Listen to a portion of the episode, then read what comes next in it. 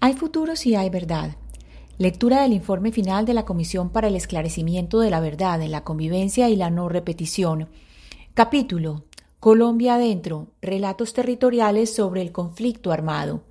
Antioquia, sur de Córdoba y bajo atrato chocoano. Este capítulo tiene seis puntos. Hoy vamos a empezar a leer el quinto punto que se llama Guerra Territorial, Negociaciones Incompletas y Esquivos Consensos 2002-2016. Abro comillas. Lo reconocimos por unos tatuajes, por la uñita y ya, porque la cara se la desfiguraron completamente. El disparo que le pegaron fue en la cabeza, como buscando pues que no lo reconociéramos. Cierro comillas.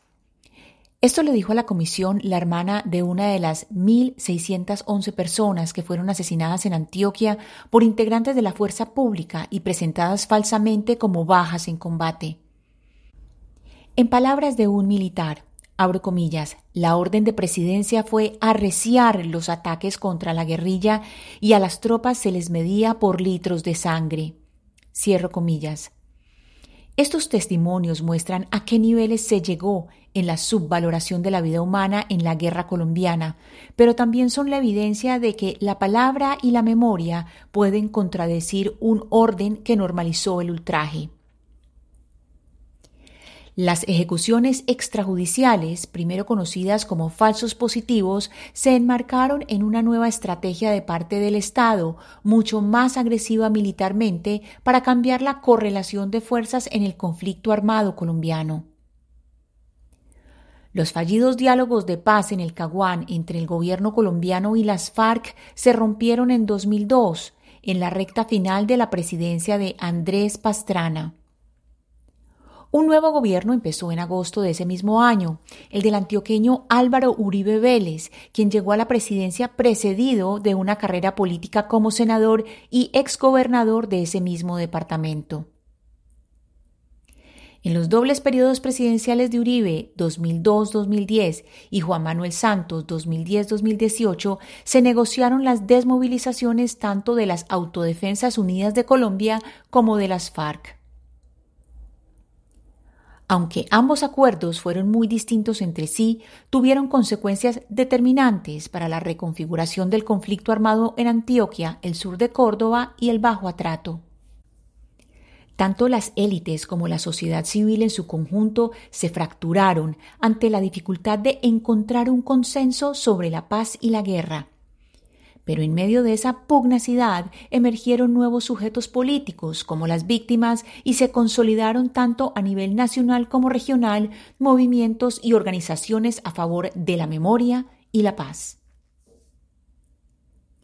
A pesar de los éxitos militares y políticos del Estado en su lucha contra las insurgencias y de los acuerdos pactados por ambos gobiernos, las cifras de víctimas y hechos victimizantes siguieron siendo muy altas. De acuerdo con el Observatorio de Memoria y Conflicto del Centro Nacional de Memoria Histórica, entre 2002 y 2016 se presentaron 12.447 casos de asesinatos selectivos en Antioquia, 576 en el sur de Córdoba y 127 en el Bajo Atrato. En el mismo periodo en Antioquia, 1.211 personas murieron en masacres, 117 en el sur de Córdoba y 70 en el Bajo Atrato. Por desaparición forzada fueron afectadas 6.610 personas en Antioquia, 410 en el sur de Córdoba y 93 en el Bajo Atrato. Se presentaron tres ataques a poblaciones en el Bajo Atrato y un ataque en Antioquia. El número de personas afectadas por secuestro fue de 2.462 personas en Antioquia, 77 en el sur de Córdoba y 23 en Bajo Atrato. Hasta aquí nuestra lectura de hoy. Mañana leeremos una nueva estrategia militar contrainsurgente y una guerrilla acorralada. Muchas gracias por oír. Lectura casera, Ana Cristina Restrepo Jiménez.